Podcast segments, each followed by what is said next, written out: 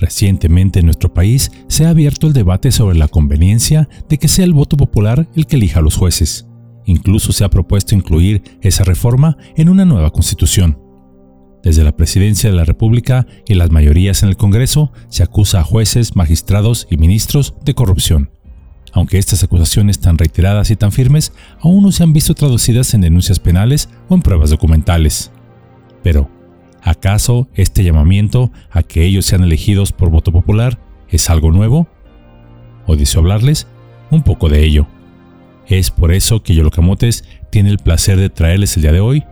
¿Son los jueces elegidos por votación popular la solución o el problema? Desde el nacimiento de nuestro país, así como los primeros debates para constituir la nación por medio de una constitución escrita, se discutieron los rasgos de independencia de la Corte, tales como permanencia en el cargo, método de elección, el perfil que debería de tener el juez constitucional y el poder que debería tener la Corte. La discusión sobre estas variables ha sido recurrente desde nuestros orígenes constitucionales. En el siglo XIX existió un fuerte espíritu constitucional, en el que aparecieron las ideas del liberalismo como la soberanía, el principio de la división de poderes y el límite del poder político el problema eterno que incluso existe hasta nuestros días de cómo frenar y contener el ejercicio del poder. Se enfrentó con una sobrevaloración de la Constitución y de las normas jurídicas, creyéndose que expidiendo leyes a diestra y siniestra se garantizaría la felicidad de la nación. Para el establecimiento de nuestras instituciones políticas, incluyendo por supuesto el Poder Judicial, se intentaron emular los sistemas de gobierno anglosajón, francés y por supuesto el estadounidense. Para entender el papel de la Corte, tenemos que analizar el principio liberal de la división de poderes. En las primeras constituciones de la nación, esto fue un problema, porque no se logró un equilibrio entre los mismos, generando una relación conflictiva entre el presidente y el Congreso. Tres factores principales influyeron en esta visión de los órganos del Estado. El primero de ellos era que en aquel entonces existía la idea de la soberanía suprema del Congreso, pues se consideraba que era el órgano más representativo de la nación. En segundo lugar, se temía que el poder ejecutivo, al acumular más poderes, éste se transformara en tiránico y déspota. En tercer lugar, los primeros constituyentes no se percataron que había una distinción teórica y otra práctica entre los pesos y contrapesos y de las fronteras funcionales. Es decir, aunque en papel todo se veía bonito, donde cada poder tenía su función, en realidad se vivía en una era de caudillos, donde una sola persona prácticamente era el dueño del país, y se hacía lo que él decía. En el Acta Constitucional de 1824 se afirmó la división de poderes y de funciones. En su artículo noveno nos decía, el poder supremo de la Federación Mexicana se divide para su ejercicio el legislativo, ejecutivo y judicial, y jamás podrán reunirse dos o más de estos poderes en una sola corporación o persona, ni depositarse el legislativo en un solo individuo. Asimismo, en su artículo 18 indicaba todo hombre que habite en el territorio de la Federación tiene derecho a que se le administre pronta, completa e imparcialmente justicia. Y con este objeto la Federación deposita el ejercicio del Poder Judicial en una Corte Suprema de Justicia y los tribunales que se establecerán en cada Estado, reservándose de marcar en la Constitución las facultades de esta Suprema Corte. En el esquema de la división de poderes establecido en el Acta Constitutiva de 1824, la definición del Poder Judicial fue un problema, pues no se tenía claro el papel que debía tener dentro del esquema del poder político. El artículo 23 del acta indica que la Federación deposita para su ejercicio del Poder Judicial en una Corte Suprema de Justicia y en los tribunales y juzgados que se establecerán en cada caso. Es decir, el poder de la Corte no era independiente, sino provenía de la Federación y los poderes constituidos. Hubo tres influencias en el diseño de la Corte. La primera es la tradición obispana, la segunda fueron las Cortes de Cádiz de 1812 y la tercera, por supuesto, la influencia estadounidense, una idea central del nacimiento de la Corte Suprema de Justicia es que esta era heredera de la Audiencia de México, edificada por una generación de juristas con formación española. Pero a pesar de haberse creado este órgano judicial, como lo estipulaba la Constitución de 1824, los primeros ministros de la Corte tomaron protesta hasta marzo de 1825, encontrándose con la bonita sorpresa de que no tenían personal, ni siquiera un escribano de cámara calificado. Tampoco tenían instalaciones. Es más, ni siquiera una triste letrina, aunque sí tenían muchos problemas presupuestales. Como el Congreso aún no había aprobado la reglamentación de la Corte, solamente se dedicaban estos a responder correspondencia. No existía ni siquiera una ley orgánica o reglamento interno. Sería hasta 1826 cuando se aprobaron las bases para el reglamento de la Suprema Corte de Justicia. Mientras tanto, la Suprema Corte tuvo que apoyar su trabajo con las normas novohispanas y con la Constitución de Cádiz de 1812. O en otras palabras, éramos muy independientes, pero las leyes y sentencias se seguían basando en leyes españolas. En el pasado, en una monarquía, el juez estaba sujeto a la autoridad divina y monárquica. Su virtud principal era la imparcialidad y la apariencia de imparcialidad. Los jueces no justificaban sus decisiones y buscaban unanimidad. Con la influencia del jurista francés Montesquieu y posteriormente la Revolución Francesa, la figura del juez se concibió como un mero aplicador de la ley sin necesidad de conocimiento técnico. Esta visión se había consolidado en experiencias constitucionales francesas y buscaba así evitar la discrecionalidad judicial. Los jueces se debían limitar a la literalidad de lo que decían las normas. Lo que se buscaba evitar era la discrecionalidad de los jueces para que el pueblo no estuviera expuesto a decisiones arbitrarias y ambiguas. En la Francia de 1789 se consideró la función de un juez como una actividad mecánica, y la cual consistía en aplicar las leyes y ejecutarlas. Un juez, por cierto, se elegía de manera popular. La Constitución de Cádiz en 1812 separó las funciones del juez de la de cualquier otra autoridad, y se perfiló que una de estas figuras tenía que ser íntegra, profesional y con buena conducta, ello como condición para estar en el cargo, distanciándose así de los jueces electos de la Revolución Francesa, se establecieron además causales de responsabilidad y sanciones por faltas como cohecho o soborno. Influenciado por Montesquieu y su concepción de que un juez es solo un aplicador, una voz que enuncia lo que dice la ley, en México, en el año de 1824, se instituyó una Corte Suprema de Justicia con 11 ministros vitalicios y un fiscal. Para ser magistrado se estableció que se necesitaba tener como edad mínimo 40 años, ser natural de la federación o con residencia de 10 años ininterrumpidos hasta el día del nombramiento, así como también experiencia en el ejercicio del derecho. Asimismo, un juez podía perder el cargo dependiendo de su buena conducta y de su responsabilidad profesional. A lo largo de la historia de la Suprema Corte de Justicia, uno de los aspectos más modificados y debatidos han sido el método de nombramiento de sus miembros. Desde el breve reinado de Iturbide, en 1822, se planteó la cuestión de si el Congreso o el emperador debían tener la potestad de nombrar a los miembros del Supremo Tribunal de Justicia. En la Constitución de 1824 se optó por una solución que involucraba a las legislaturas locales, reflejando así un enfoque práctico y típicamente mexicano para abordar el proceso de nombramiento y reconociendo el poder político de los estados. Este método de nombramiento fue una ruptura con el antiguo régimen novohispano, la Constitución Española de Cádiz y el modelo de justicia de los Estados Unidos. En concordancia con la visión francesa del Poder Judicial como un órgano encargado de aplicar las leyes, los constituyentes de 1824 en México no concedieron a la Suprema Corte de Justicia el poder de ejercer el control de constitucionalidad, es decir, este poder de determinar si algo era o no inconstitucional, como ocurre hasta el día de hoy. Durante la primera mitad del siglo XIX, esta función recayó en el Congreso, considerado el órgano más representativo de la sociedad y depositario de la soberanía nacional. Ellos eran los encargados de decidir qué era inconstitucional o no, este sistema se mantuvo desde el decreto de Apatzingán en 1814 hasta la Constitución de 1857, coincidiendo con lo que se conoce como la época de oro del Congreso mexicano, cuando esta institución desempeñó un papel central en el régimen político.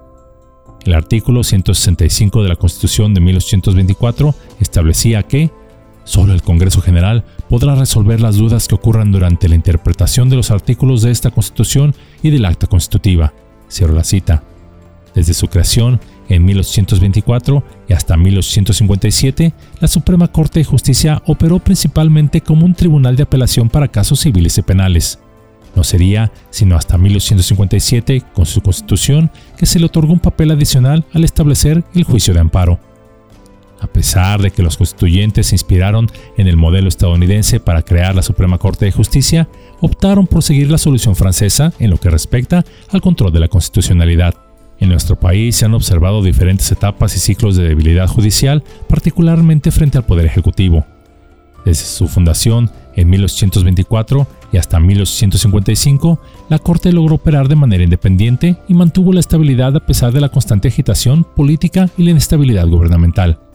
En promedio, los magistrados permanecían en sus cargos durante unos 12 años.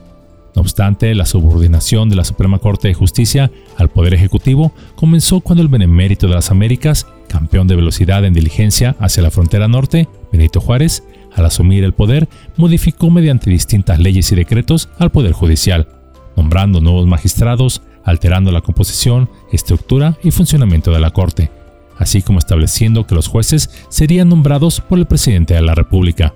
Anterior a esto, el Congreso y los tribunales inferiores tenían la facultad de nombrar jueces.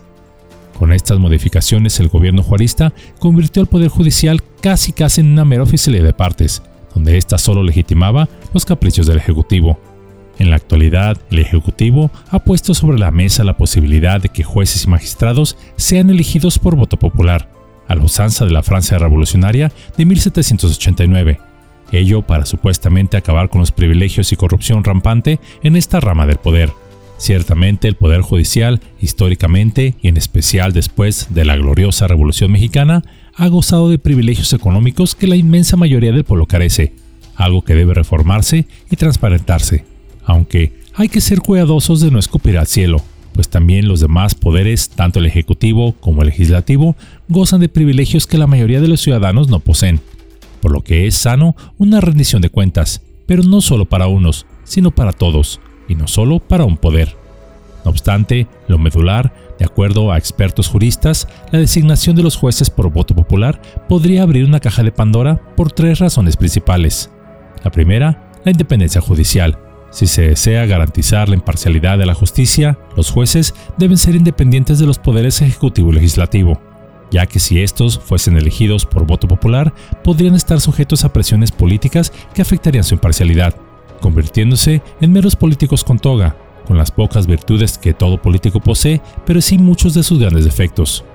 En segundo lugar, la especialización judicial. La función judicial requiere de conocimientos y habilidades especializadas. Los jueces deben ser seleccionados por su capacidad técnica y profesional, no por su popularidad, porque son amigos, pareja, compadre o comadre de tal o cual político que les ayudará a acceder a este puesto. La historia nacional, la pasada y la presente, abundan ejemplos de personas en el servicio público que han carecido de la más mínima preparación para el desempeño de las funciones en los puestos de gobierno que tuvieron. En tercer lugar, el riesgo de demagogia. Los jueces son responsables de interpretar la ley y aplicarla a los casos concretos. Si estos fueran elegidos por voto popular, podrían estar tentados a adoptar decisiones populistas que les favorecieran ante su padrino político o la simpatía popular, y no por lo que no esté sustentado en la ley, siendo reacios a tomar decisiones difíciles.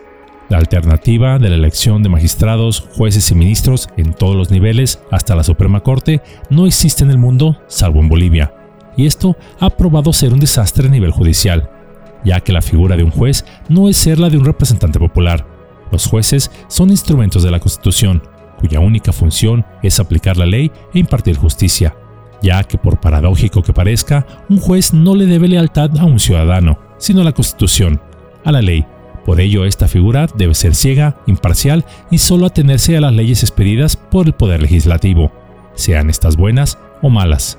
De lo contrario, un juez se convertiría en un político más, preocupado por quedar bien con quienes lo apoyen para acceder a su puesto. Hay países como Estados Unidos donde se eligen a sus jueces por voto popular.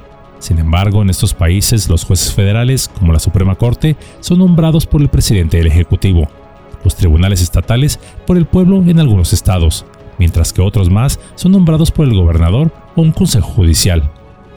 Ciertamente, la elección de los jueces es un tema controvertido, los argumentos a favor de la elección popular de ellos dicen que al ser elegidos por el pueblo estarían más en sintonía con las necesidades de la comunidad, siendo más accesibles al pueblo, y no siendo una clase privilegiada desconectada de esta, viviendo en su limpo de privilegios.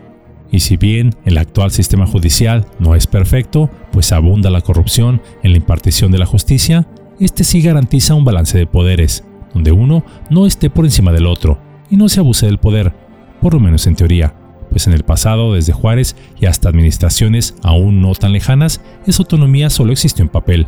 Aún está por verse si la propuesta de elección de los jueces por voto popular se materializará, ya que se necesitan cambios constitucionales profundos para llevarla a cabo, por lo que podría quedar tan solo en una anécdota gubernamental más. Además, Es justo admitir que como pueblo quizá carezcamos de lo que se necesita para elegir adecuadamente a un sistema judicial, pues solemos escoger a nuestros gobernantes no basados en un análisis concienzudo e informado de quién es la mejor persona para el cargo, ya que en su mayoría carecemos de una cultura cívica básica, ya sea por ignorancia o desinterés, y solemos usar la emoción y el estómago en las urnas, volcándonos hacia quien nos promete más cosas que no suelen cumplirse o nos hablan más bonito. Y es precisamente en esa ignorancia y la falta de cultura que nuestros políticos cuentan para estar en el poder. Y digan lo que digan, desean que así continuemos. Se dice que un pueblo tiene los gobernantes que merece, ya que estos nacieron de una sociedad con altos o dudosos valores, y lo cual nos invita a reflexionar, pues ellos son solo el reflejo más profundo del espíritu de una nación. Soy de la convicción que la justicia jamás podrá administrarse por la fuerza ni la ignorancia, sino por la equidad y el conocimiento. La justicia y un mejor país, a mi punto de vista, no llegarán a través de decretos, leyes, macanas o cárceles, ni siquiera eligiendo por cuenta propia a nuestros magistrados, sino mediante la educación, la cultura y la enseñanza de altos valores cívicos y morales inculcados desde pequeños, ya que es en nuestros hogares donde se debe fomentar el respeto, la solidaridad, la tolerancia y la ética, es ahí donde se forman ciudadanos conscientes y responsables, o abusivos y criminales. Ciudadanos que crecerán para algún día ocupar su lugar en nuestra sociedad, y ya sea dar luz o sombra a nuestra nación.